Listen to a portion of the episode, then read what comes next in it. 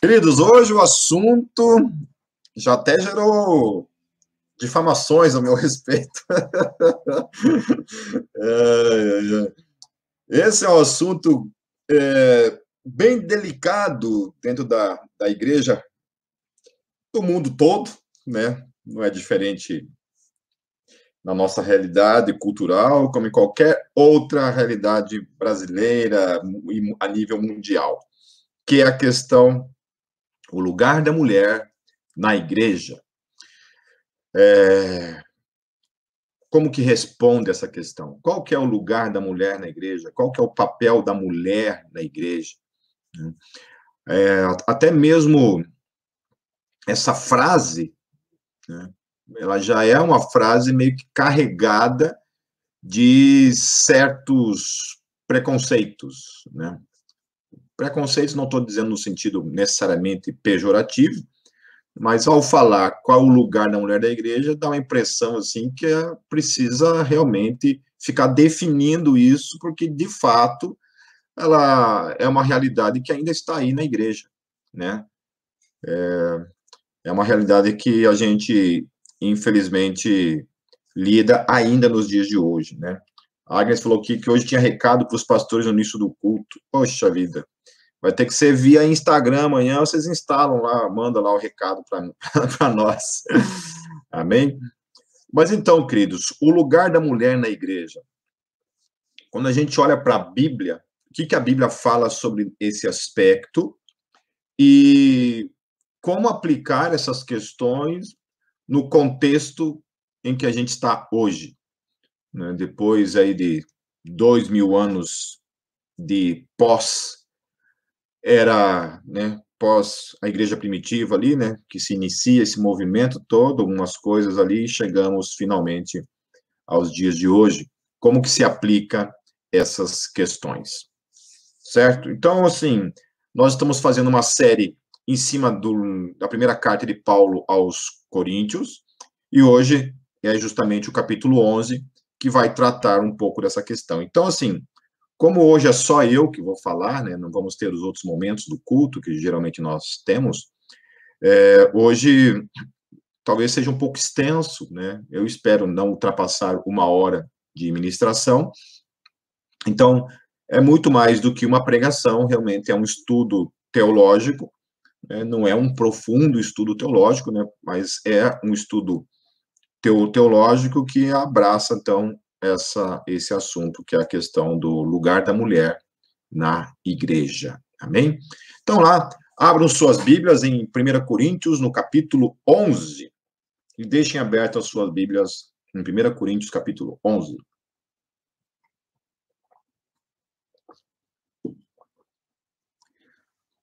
Antes de tudo, gostaria de orar, queridos. Vamos orar. Pai, eu coloco a minha vida diante do Senhor. Mais uma vez, Senhor, reconheço a minha condição de um homem pecador, de um homem desesperado pela tua graça, pela tua misericórdia, sem a qual, Senhor Jesus, jamais, em hipótese alguma, eu poderia estar aqui, Senhor, desempenhando essa função e, e diante da tua presença, Senhor. Mas obrigado, Senhor Jesus, porque o teu sangue cobre todos os nossos pecados e nos dá acesso à presença do Pai. Espírito Santo, você que habita na vida de todos nós, Senhor, fale conosco nessa noite. Ministre no nosso coração, diante de um assunto tão delicado, Senhor, tão envolvido, Senhor, em tantas em tantas questões, em tantos dilemas, em tantos debates, frustrações, muitas vezes, Senhor. Nos ajude, Senhor, diante desse assunto, Pai, tão complexo, e que precisamos da Tua luz para o papel da, das mulheres, o papel das Tuas filhas, dessas agentes do Teu reino, membros da Tua família, que estão debaixo do teu reinado, da tua majestade, da tua salvação, do teu senhorio. Fale conosco, Senhor. Fale ao coração de cada uma dessas mulheres maravilhosas, guerreiras, que foram chamadas também para a tua glória, para o teu reino, para o serviço, às vezes muito mais difícil ainda, Senhor, que é o de ser uma mulher nesse mundo. Ajude-nos nessa noite, Senhor. É que eu oro e peço, em teu nome santo, Jesus. Amém. Amém. É, então, isso que eu falei a respeito nessa oração, que realmente eu, nós reconhecemos que ser uma mulher nos tempos de hoje nunca foi, na verdade, né, uma tarefa fácil, né? E não é muito diferente, talvez, hoje. Ainda também é uma, uma questão muito complicada ser uma mulher no mundo, existir como mulher no mundo. Eu não sou uma mulher, então eu não posso falar de fato as implicações do que deve ser uma mulher, mas Deus, Deus não, vocês sabem, né, mulheres que estão aqui hoje assistindo. Amém? É, queridos, antes de tudo, quero apresentar a questão do, do contexto cultural em que a carta de Paulo aos Coríntios foi escrita, né, especialmente também, além do contexto cultural, a questão ali da cidade de Corinto, né, que havia algumas coisas ligadas àquela cidade, mas vamos tratar também as questões, assim, teológicas, ok? Mas tratando primeiramente a questão cultural, a questão do contexto cultural em que estava sendo inserida essa palavra, né, essa ministração, esse ensino da parte de Paulo, é muito importante. Talvez seja de, de é, tão importante quanto a própria revelação que está sendo falada aqui. Por quê? Porque sem a gente entender o contexto cultural, nós vamos falhar na aplicação de tudo isso que o apóstolo Paulo vai falar aqui, e que com certeza é uma unha encravada. Hoje, lendo ali, e a Cátia do meu ladinho, né, vendo, ela falou, nossa, amor, como é que você vai tratar esse texto?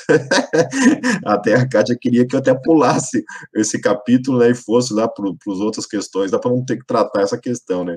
Daí eu já olhei para ela falei, você não me conhece, mulher? Você não conhece o marido que tem, né? Que eu não fujo de, de briga em relação à questão teológica, né? Vamos lá. E tenho que lidar com o que tiver que lidar nele, certo? Então, primeira coisa, questão, né, o peso cultural o qual a mulher estava inserido. Então, assim, eu já falei isso numa live a respeito da questão do, do pastoreio feminino, e a minha visão a respeito do pastoreio feminino, né, que foi tratando todas essas questões aqui, então vou tratar novamente algumas questões, apesar de que hoje a gente não vai tratar sobre a questão do pastoreio feminino. Okay? Então, assim, nas sinagogas, naquele contexto, o que, que eram as sinagogas?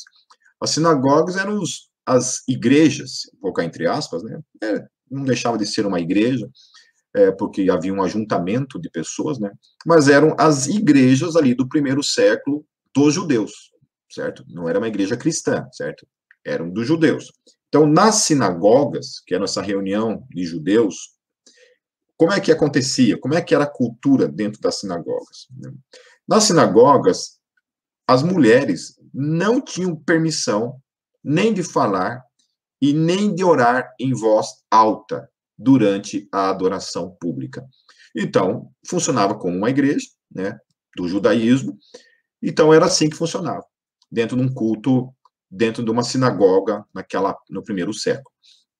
As mulheres não podiam nem falar e nem orar em voz alta. Elas deviam ficar, né, orando ali para elas, né, no, entre elas mesmo ali, a mulher com ela mesmo ali, e, né, e ponto, certo? É uma outra questão, um escravo, ou até mesmo um menino, podia ler as escrituras nas sinagogas.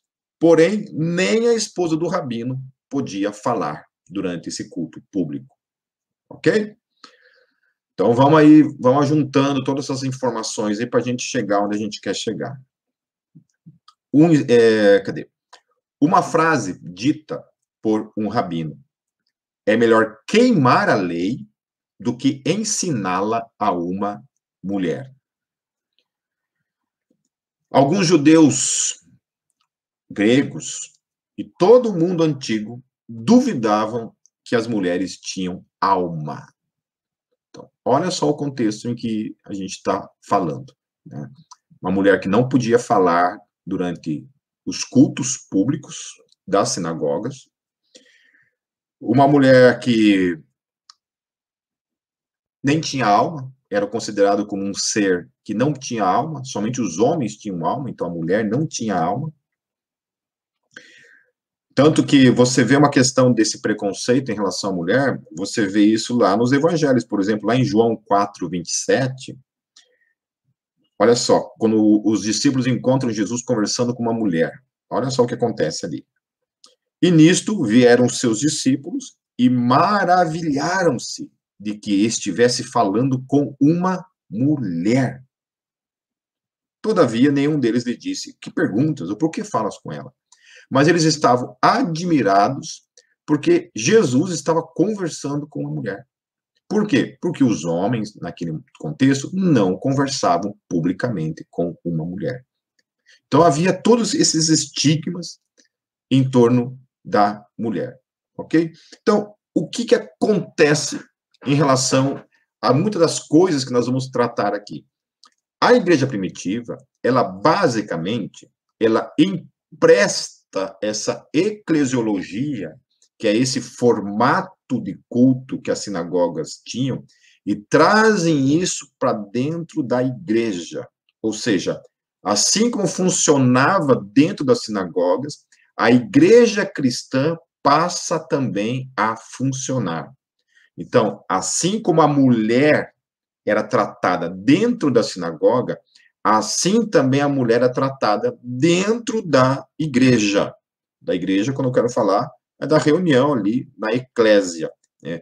A igreja, naquele momento, não tinha um templo específico, certo? Tinha lá os seus, as suas reuniões, os seus encontros nas casas, provavelmente, ou lugares maiores, mas tinham a reunião, certo? Então, essa mesmo, esse mesmo formato é emprestado. Então, por isso que quando nós lermos alguns textos aqui, vocês vão entender o porquê que Paulo está falando o que ele está falando. Ok? Certo? É, uma coisa que é bem interessante a gente sempre pontuar, eu sempre vou falar sobre isso, trazer isso, para deixar isso bem claro, que foram as mulheres que sustentaram Jesus durante todo o seu ministério. Isso está lá em. Em Puxa vida. Em Lucas, no capítulo 8, versos 1 a 3. Diz assim, ó.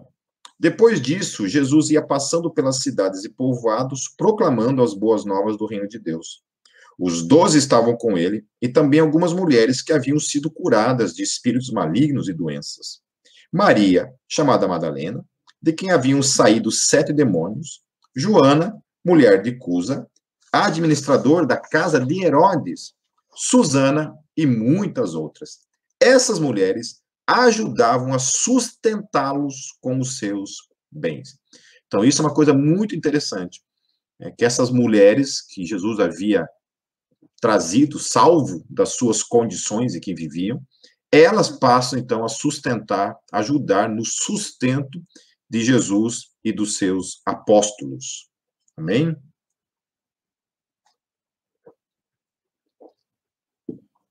Então aí começa a acontecer, né, algumas quebras de certos paradigmas que haviam já na época, né? Elas foram testemunhas, né, foram as primeiras a testemunharem a ressurreição de Jesus. Né? Quando, num tempo em que o testemunho de uma mulher não valia nada. Uma mulher, o testemunho dela não tinha peso algum. Né? O Flávio Josefo, ele escreveu, em geral, as cortes gregas e romanas excluíam como testemunha as mulheres, escravos e crianças. E no judaísmo não era diferente. Ok? Certo? E foram, então, as mulheres que, além de sustentar Jesus, além de presenciarem a sua ressurreição, foram elas também que permaneceram junto dele até o fim, enquanto que os discípulos, homens, saíram tudo correndo de medo para protegerem as suas vidas. E elas permaneceram até o fim, até na cruz, ao lado de Jesus. Aí devemos lembrar também, queridos, antes da gente entrar no texto em si, vamos lembrar também algo que eu falei lá na minha primeira pregação, em relação lá ao capítulo 1, tratando a questão da conversão de dois principais da sinagoga. Isso está lá em Atos 18:8 e em Atos 18:7, que foi quando Paulo faz a viagem missionária, a segunda viagem missionária de Paulo. Paulo vai até Corinto, ele prega lá o evangelho, né? fica lá um bom tempo em, na igreja de Corinto, lá em Corinto, pregando o evangelho, e se converte em dois principais da sinagoga, ou seja, dois líderes da sinagoga. Lembram o que eu falei em relação à sinagoga? Como é que formava, como é que é, acontecia, né? Como é que era o formato do culto na igreja? Era emprestado da sinagoga. E eles tinham, então, a igreja de Corinto, em especial, tinham não somente um, mas tinha dois líderes das sinagogas que haviam se convertido certo? Então lá tinham dois caras, que era o tal do Crispo e o tal do Sóstenes. Né? Tanto o Crispo quanto o Sóstenes eram principais da sinagoga, e os dois haviam se convertido e provavelmente ocupavam um papel também de liderança dentro da igreja de Corinto. Então, Paulo, olhando para todo esse contexto que nós tratamos aqui, conhecendo esse contexto, sabendo da forma como a igreja está funcionando, nós temos que lembrar o seguinte: a igreja está começando, a igreja está formando a sua eclesiologia, a igreja está formando a forma, então, como ela vai funcionar. Então, ela está emprestando elementos ao derredor, especialmente elementos de onde ela tinha vindo, que era o quê? O judaísmo. O cristianismo veio do judaísmo. Ele é uma uma espécie de, entre aspas, ramificação do judaísmo, né? Então, vem o judaísmo, ele empresta essa questão, então, né, do, do, do judaísmo, cristianismo, né, que é a questão da forma, então, como aquilo ali, como o culto funciona. Então, tem lá esse, todo esse ambiente, né? Uma mulher que não podia falar, uma mulher que não podia orar durante o culto, é, cujo testemunho não valia nada, é, uma mulher que muitas vezes era considerada uma mulher sem alma, e agora toda essa, essa visão é trazida, então, para dentro do cristianismo. Não a visão, claro, da parte da mulher não ter mais testemunho, isso aí não. Mas alguns aspectos culturais ainda permaneceram, especialmente no formato como a igreja funcionava. Então, olhando para esse contexto, onde a igreja copiou o formato das, das sinagogas em sua forma de culto, a gente vai olhar então para aquilo que Paulo vai falar nessa carta, a partir do versículo 1.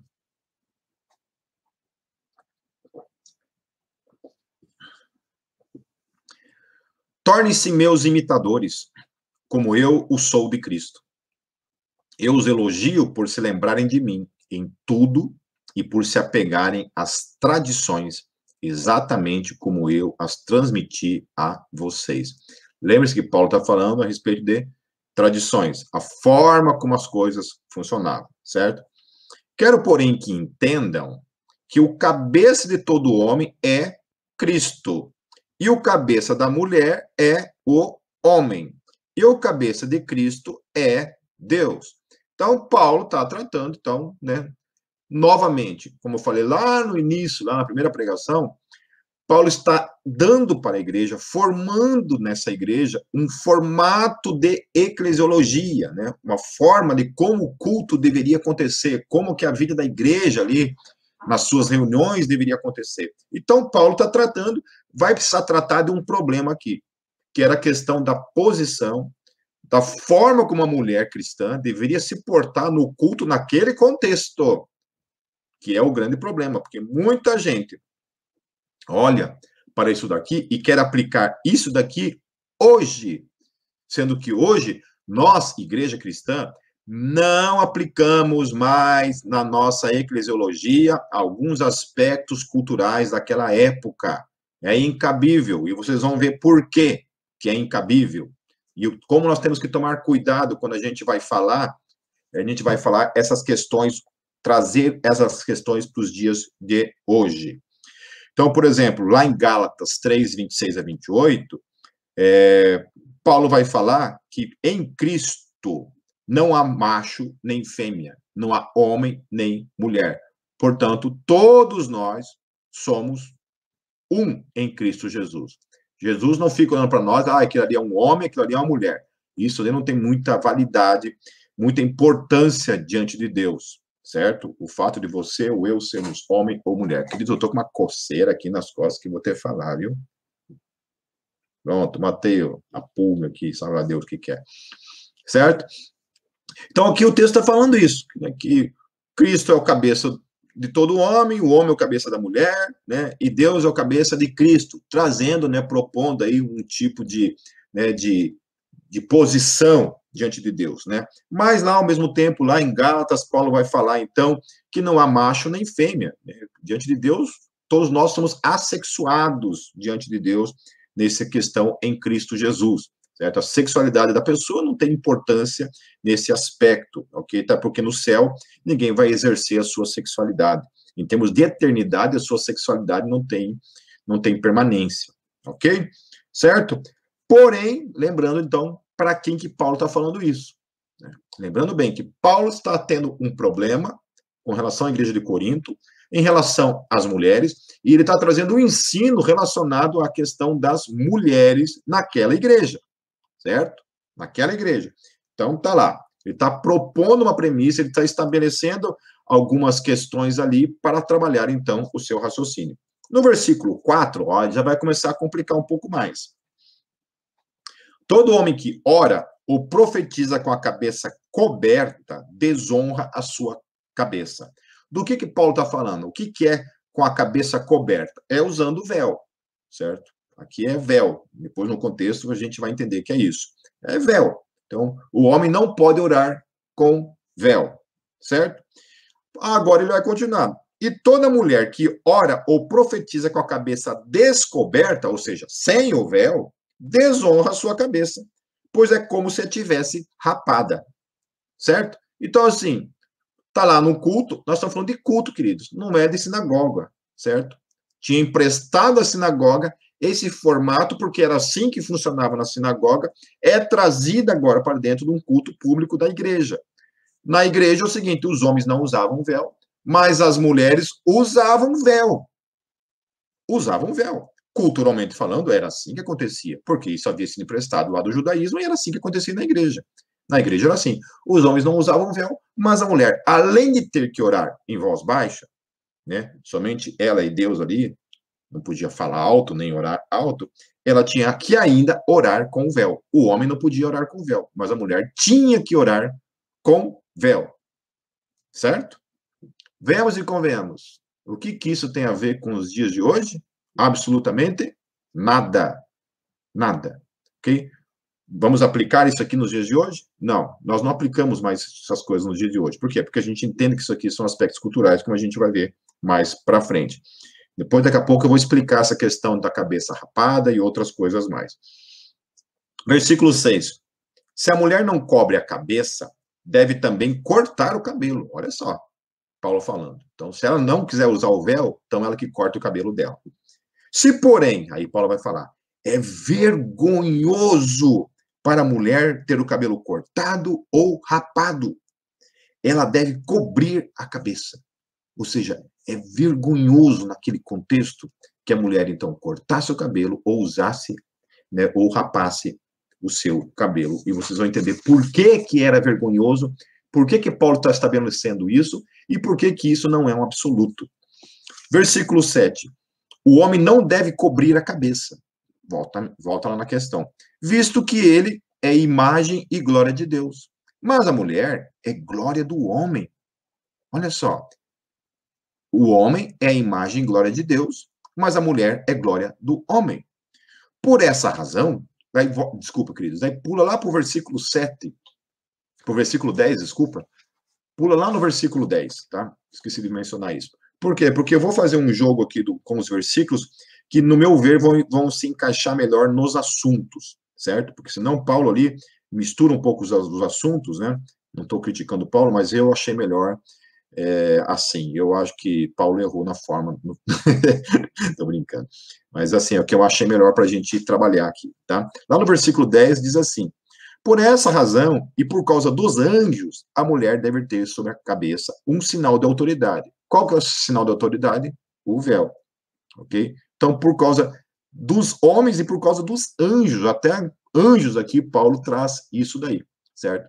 Então, assim, se nós olharmos para alguns aspectos aqui como questões absolutas e não questões relativas, até hoje, as mulheres cristãs do mundo todo, sem exceção, inclusive desses aí que ficam brigando com relação à posição da mulher na igreja, que a mulher não tem que ficar quieta, tem que calar a boca, não pode falar nada, não pode ensinar, não pode pregar, não pode ser pastora, não pode ser nada, né? Essas pessoas não estão nem um pouco dispostas a aplicar essas questões do véu em suas esposas ou em suas igrejas.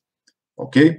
Então é isso. A mulher, então, naquele contexto, ela deveria usar o véu, porque o véu era um sinal de autoridade, que ela estava debaixo da autoridade, se sujeitando à autoridade. Então, a mulher que não quisesse usar o véu, ela estava se rebelando contra a autoridade ali estabelecida, que no caso eram os homens.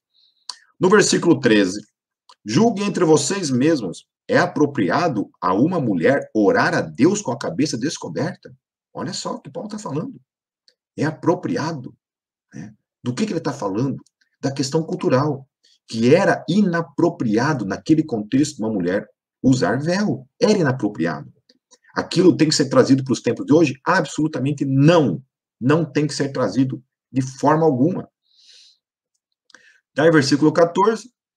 A própria natureza das coisas, ou outros falam, não, não, não ensina a natureza, ou a própria natureza das coisas, não lhes ensina que é uma desonra para o homem ter cabelo comprido?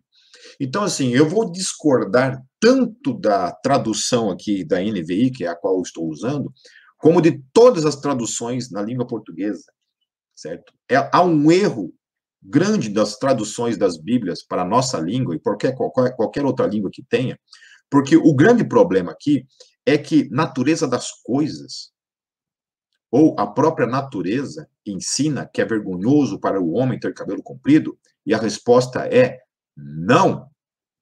Não. Não há nada na natureza, nem na natureza das coisas que ensine que é vergonhoso para o homem ter cabelo comprido, certo?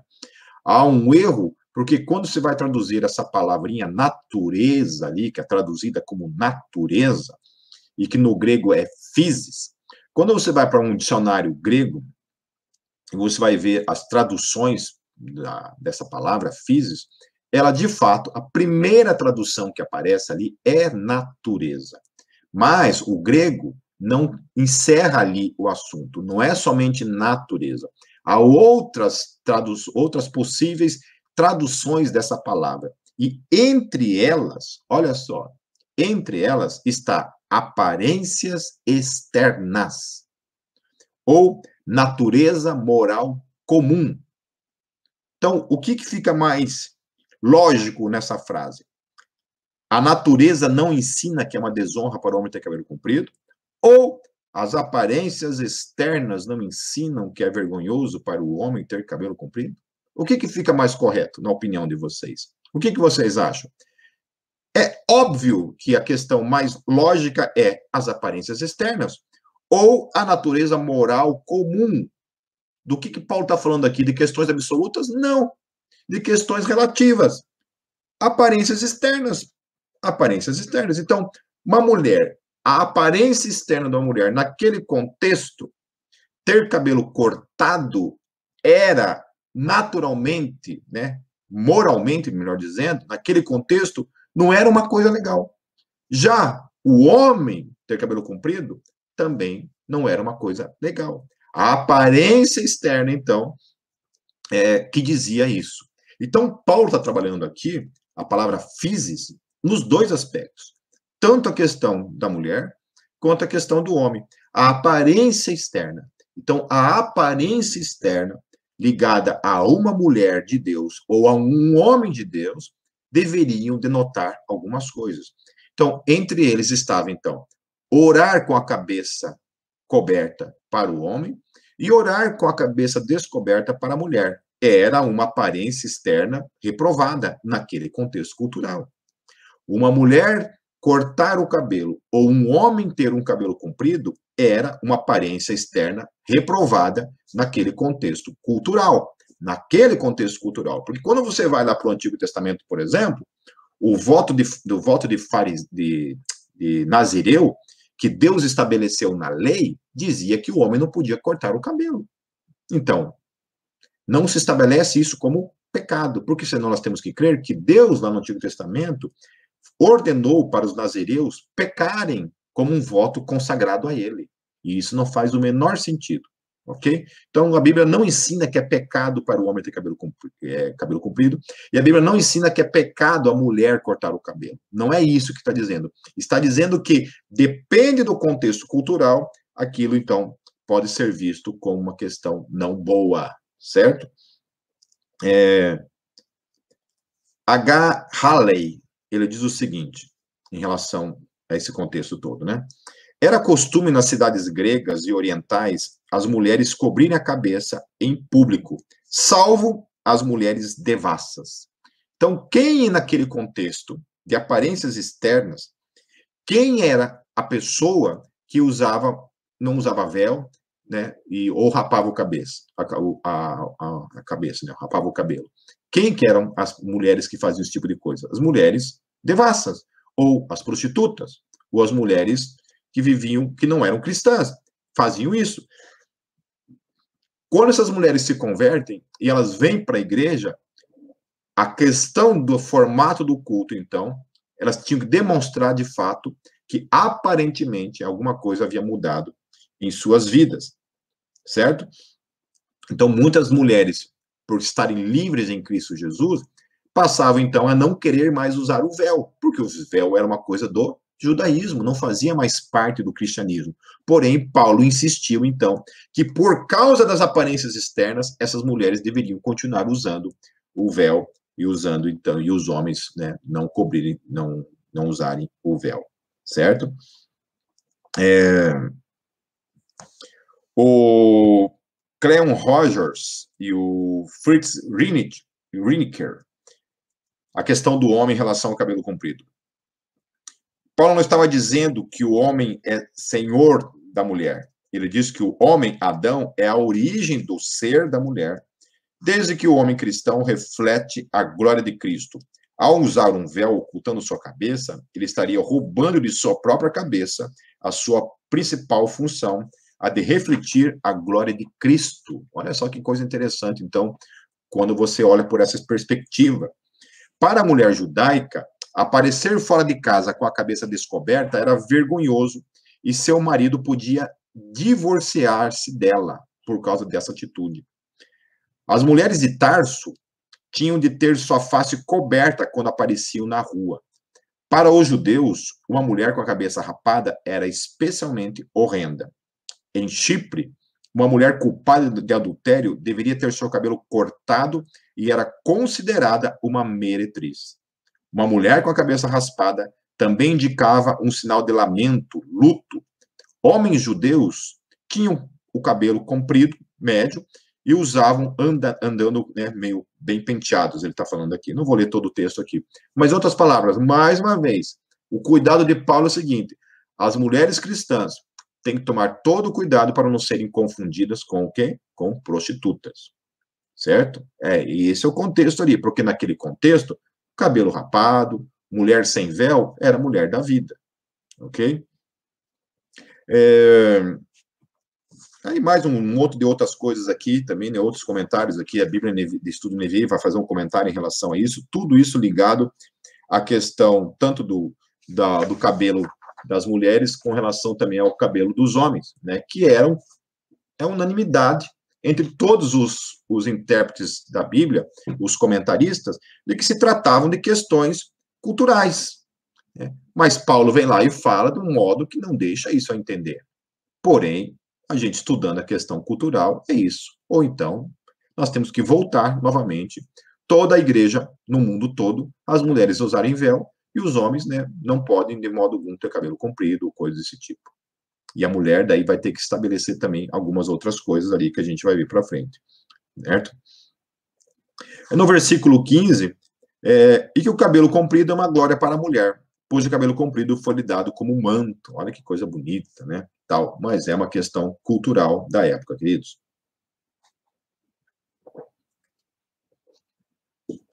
Voltando, queridos, ao versículo 7, que eu havia pulado, vamos lá. Versículo 7. O homem não deve cobrir a cabeça, visto que ele é imagem e glória de Deus, mas a mulher é glória do homem. Há uma questão ligada a esse texto de Paulo, que eu até estava falando para a Kátia hoje aqui, conversando com ela, falei, nossa, aqui Paulo meio que, meio que, é, eu vou colocar isso bem entre aspas, que isso que não é isso que eu estou querendo dizer, assim, de modo é, herético, tá? É, Paulo aqui errou, entre aspas, certo? Por quê? Porque lá em Gênesis 1, 27, diz assim, criou Deus o homem à sua imagem, a imagem de Deus o criou. Homem e mulher os criou. Então, o que Gênesis está dizendo é que Deus criou tanto o homem quanto a mulher à imagem de Deus, não somente o homem à imagem de Deus, certo? Então, Paulo está estabelecendo aqui um versículo que depois vai dizer, uma, vai, mais para frente, assim, ele vai se auto-explicar, ok? Lá, no, lá em, ainda em Gênesis, no capítulo 1, no versículo 28, olha o que, que diz ali em relação a esses seres que foram criados à imagem e semelhança de Deus. E Deus os abençoou, e Deus lhe disse: Frutificai e multiplicai-vos, e enchei a terra, e sujeitai-a, e dominai sobre os peixes do mar, e sobre as aves dos céus, e sobre todo animal que se move sobre a terra. Quem Deus sujeitou? O homem e a mulher, certo? A terra e todos os animais estavam sujeitos a quem? Somente ao homem? Era para o homem governar? Não, os dois. Havia ali uma posição de, de sujeição, né, de autoridade acima? Não, os dois foram criados à imagem de Deus. E os dois iam dominar sobre a, a, a criação. Era isso que está dizendo ali no texto. Vocês dois dominem. Vocês dominem a terra, dominem os seres que nela existem. Ok? Então Deus estabeleceu para os dois, homem e mulher, os dois deveriam estabelecer. Aonde começa o problema? O problema começa lá em Gênesis 3,16, no pós-queda. Porque olha o que acontece lá em Gênesis 3,16. E a mulher disse: Multiplicarei grandemente a tua dor e a tua conceição. Com dor darás à luz filhos, e o teu desejo será para o teu marido, e ele te dominará.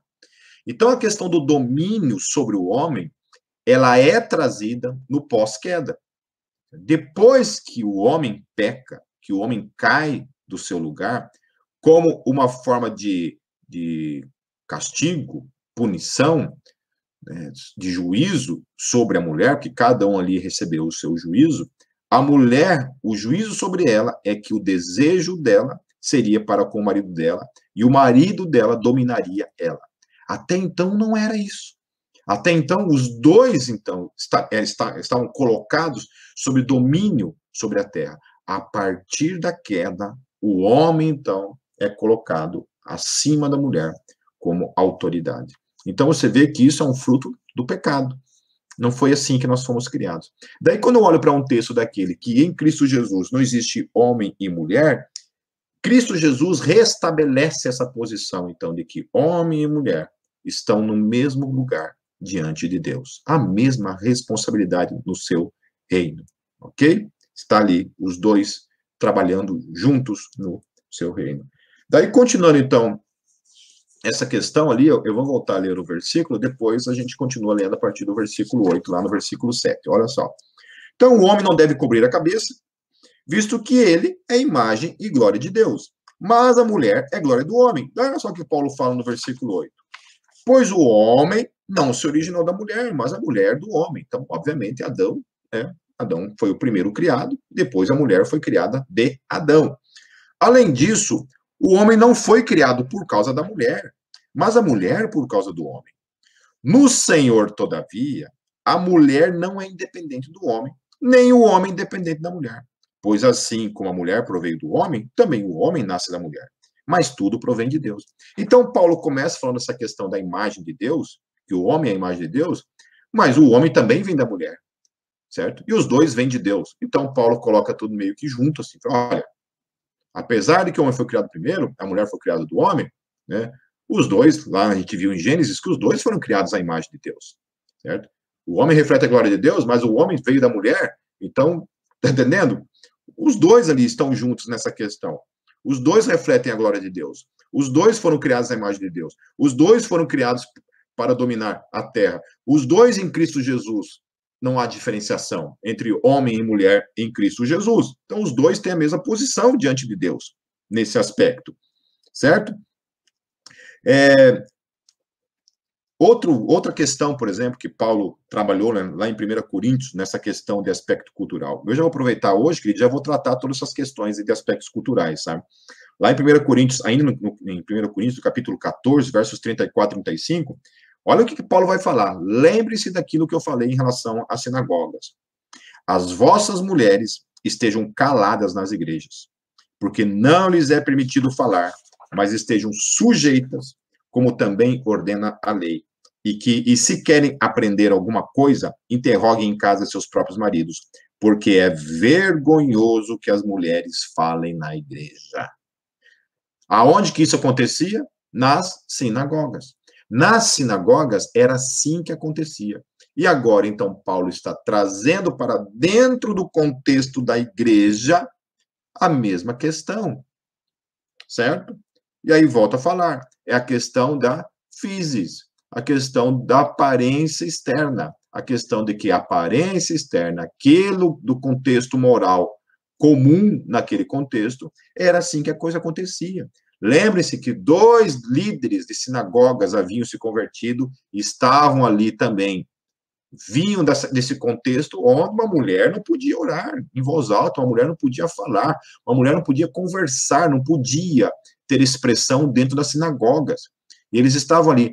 Paulo aplica isso, então, trazendo umas realidades do mundo espiritual, né, da, da questão da, da história da, da mulher e do homem, né, e aplica isso dentro da igreja. Olha, queridos, de fato é isso. Né? Por quê? Porque lá em Gênesis 3, né, no verso 16, esse foi um dos castigos de Deus para com a mulher, que agora ela estava sujeita ao seu marido, à vontade dele. Então, Paulo vem e traz isso ali, né, como a questão da eclésia, do formato, da forma como as coisas tinham que, tinham que acontecer. Né? Isso aqui é para os dias de hoje? Não.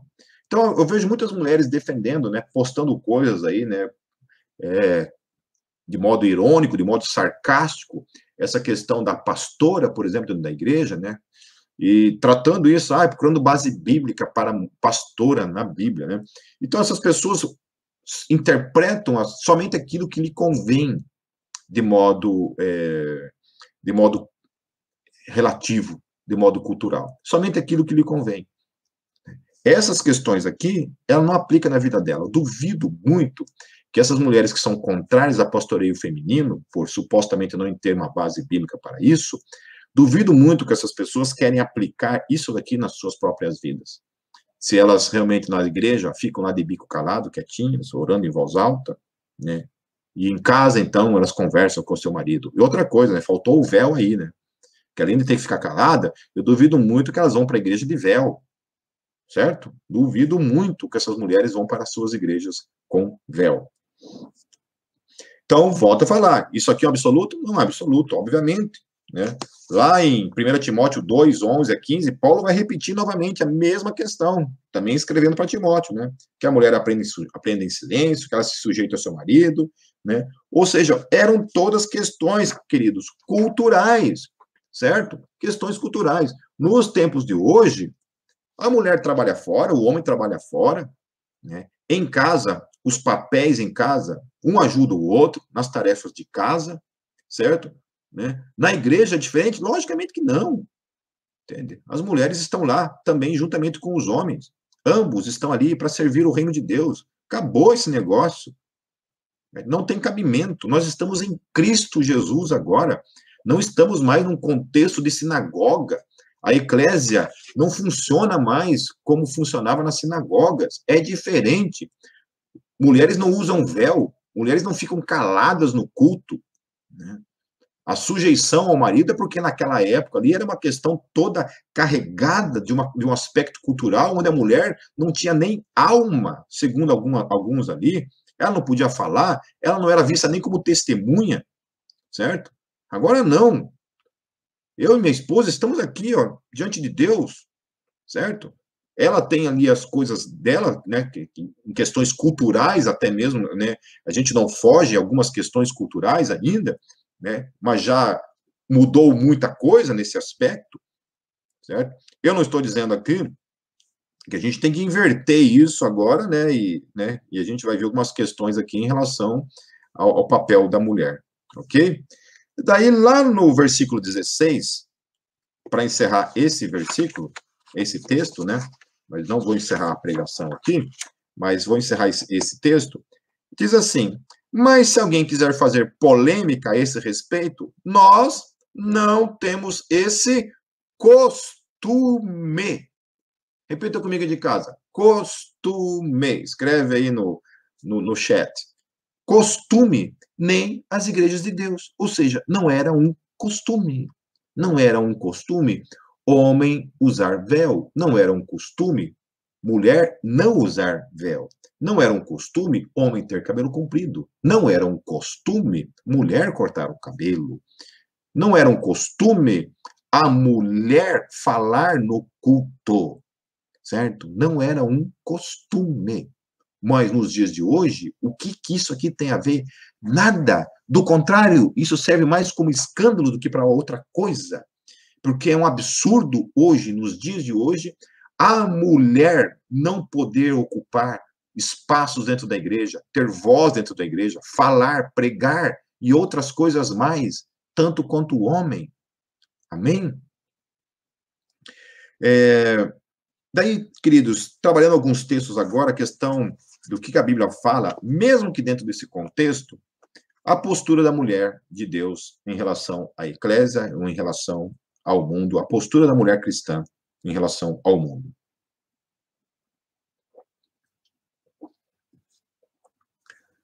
Então, lá em Efésios 5,33, né, Paulo vai falar assim, ó, portanto, cada um, cada um de vocês também ame a sua mulher como a si mesmo, e a mulher trate o marido com todo o respeito. Então, é claro que, qual é a postura da mulher cristã hoje? Respeite seu marido. Somente isso? Não, o marido também tem que respeitar a esposa. Ambos se respeitem. Tem que ter respeito. Ok? Tem que ter respeito. Um pelo outro. Amém? Qual é o papel da mulher na igreja hoje e na vida diária? Respeitar o marido. Assim como o marido, respeitar a esposa. Amar o seu marido, assim como o marido ama a sua esposa. Porque se você ler esse texto aqui de modo assim, cru, dá a impressão que é o marido que tem que amar a mulher e acabou. E a mulher não precisa amar, amar o marido. Faz sentido para vocês? Não. Certo? Mas aqui está estabelecendo, então, dois princípios. Que nós temos que nos amar, o marido amar a esposa, a esposa amar o marido, né? Ah, o marido respeitar a esposa, a esposa respeitar o marido. Colossenses 3,18. Mulheres, sujeitem-se a seus maridos como convém a quem está no Senhor. Mas, ao mesmo tempo, é sujeitai-vos uns aos outros. Né? Eu preciso me sujeitar a todos, e todos a mim. Eu me sujeito a minha esposa, e minha esposa a mim. Então a gente foge dessas delimitações culturais da época e estabelece uma nova eclésia, uma nova forma de viver eclesiologia, hoje, como família, como uma mulher, tanto como na sua, no seu lar, na sua família, quanto uma mulher na sociedade e na eclésia, na igreja. É assim. É assim que a coisa funciona. Amém? Certo? Vocês estão entendendo o que eu estou falando? Que nós estamos aqui olhando para textos que se encaixam perfeitamente, é uma questão cultural, da posição da mulher, de uma mulher que não podia falar, de uma mulher que tinha que usar véu, uma mulher que o testemunho não valia para nada. Estamos trazendo isso para um novo contexto, em Cristo Jesus, onde não há mais homem e mulher, nós somos todos filhos ou filhas, né? para não ter que ficar usando linguagem neutra aí, né? Somos todos dentro de um só propósito, servir o reino. E aí é isso. Homem ame suas esposas, esposas amem seus maridos, maridos respeitem suas esposas, esposas respeitem seus maridos, certo?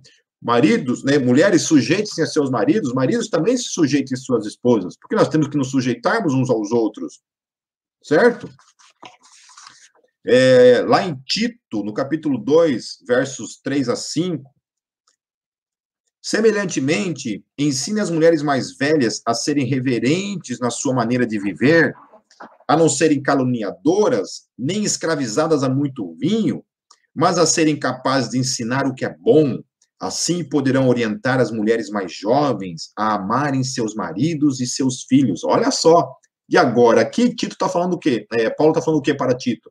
Que as mulheres também têm que amar seus maridos. certo? Elas têm que ter uma conduta santa, elas não têm que ser caluniadoras, né, ficarem aí de fofoca, assim como os homens também, porque o homem também é fofoqueiro, homem também fala mal dos outros, não é só mulher, certo? Tem homem que também fala até mais do que mulher nesse aspecto, né? Não tem que ser escravizado ao vinho, somente a mulher, não, o homem também. É, a serem prudentes e puras, e estarem ocupadas em casa, nesse aspecto ali, naquele contexto era em casa, hoje não, né? Como é que se aplica isso? A mulher trabalha fora também. Hoje é uma necessidade, é, como é que eu posso falar? Econômica para toda a casa que a esposa trabalha fora, a não ser que o marido ganhe muito bem, né? A não ser que o cara ganhe muito bem, ela não precisa trabalhar fora, senão todos precisam trabalhar, certo? É, eu acho que até hoje, meio que hoje é meio que é, obrigatório para quem tem um sonho de um dia ter uma casa própria, ter um carro e dar uma boa vida para os filhos, é necessário que os dois trabalhem. Só se né, a mulher conseguir casar realmente com um cara muito rico, que tenha muito dinheiro, porque senão fica complicado. De fato. Certo? É, a serem bondosas e sujeitas a seus próprios maridos, a fim de que a palavra de Deus não seja difamada. Obviamente que uma mulher, naquele contexto, principalmente ali, né, uma mulher que ficava, que era crente, ficava andando, né, sem véu, cabelo cortado, né, batendo de frente com o marido na frente de todo mundo. Isso era visto como, um escândalo naquele contexto. Obviamente, ainda é, nos tempos de hoje, não estou dizendo que isso não é ainda hoje, mas especialmente mais do que nunca naquele contexto. Né? E aí Pedro também vai concordar com Paulo nesse aspecto. Porque lá em 1 Pedro, no capítulo 3, versos 1 a 6, olha o que Pedro fala. Eu estou quase encerrando, tá, meus queridos? Do mesmo modo, mulheres, sujeitem-se a seus maridos. Né? Já falamos que isso é para ambos os lados a fim de que, se alguns deles não obedecem à palavra, sejam ganhos sem palavras, pelo procedimento de sua mulher, observando a conduta honesta e respeitosa de vocês. A beleza de vocês não deve estar nos enfeites exteriores, como cabelos trançados e joias de ouro ou roupas finas. É interessante que Paulo ele fala, é, Pedro está falando assim, que a, a beleza da mulher não tem que estar nessas coisas. E alguns entendem que Pedro então está proibindo as mulheres de usarem joias, cabelos trançados. Não é isso que Pedro está falando aqui. Pedro está falando assim que a, a, ênfase da beleza da mulher não tem que estar nisso, mas pode estar nisso. Né? É bonito quando uma mulher é, usa os seus brincos, é, passa o seu batom, pinta o seu olho, corta o seu cabelo, pinta o seu cabelo, faz trança, né? faz o que quiser com o seu cabelo para ficar mais bonita para o seu marido, entende? É, e é isso aí. Pedro não está proibindo. Daí ele fala assim: pelo contrário, esteja no ser interior, que não perece, é, que não, não perece, beleza demonstrada no espírito dócil e tranquilo, o que é de grande valor para Deus. Pois era assim que também costumava adornar-se as santas mulheres do passado, que colocavam a sua esperança em Deus. Elas se sujeitavam aos seus maridos, como Sara, que obedecia a Abraão e lhe chamava Senhor. Né? Então só falta agora os caras também quererem aplicar isso aqui nos dias de hoje e querer que as suas esposas chamem ele de senhor. Né? Então eu fico imaginando a Kátia assim, é, meu senhor, vem almoçar, né? Meu senhor, entendeu? Não tem cabimento, obviamente. Né? Dela vocês serão filhas se praticarem o bem e não derem lugar ao medo. Amém? Mais um texto, queridos, curto, 1 Timóteo 2, versos 9 a 10.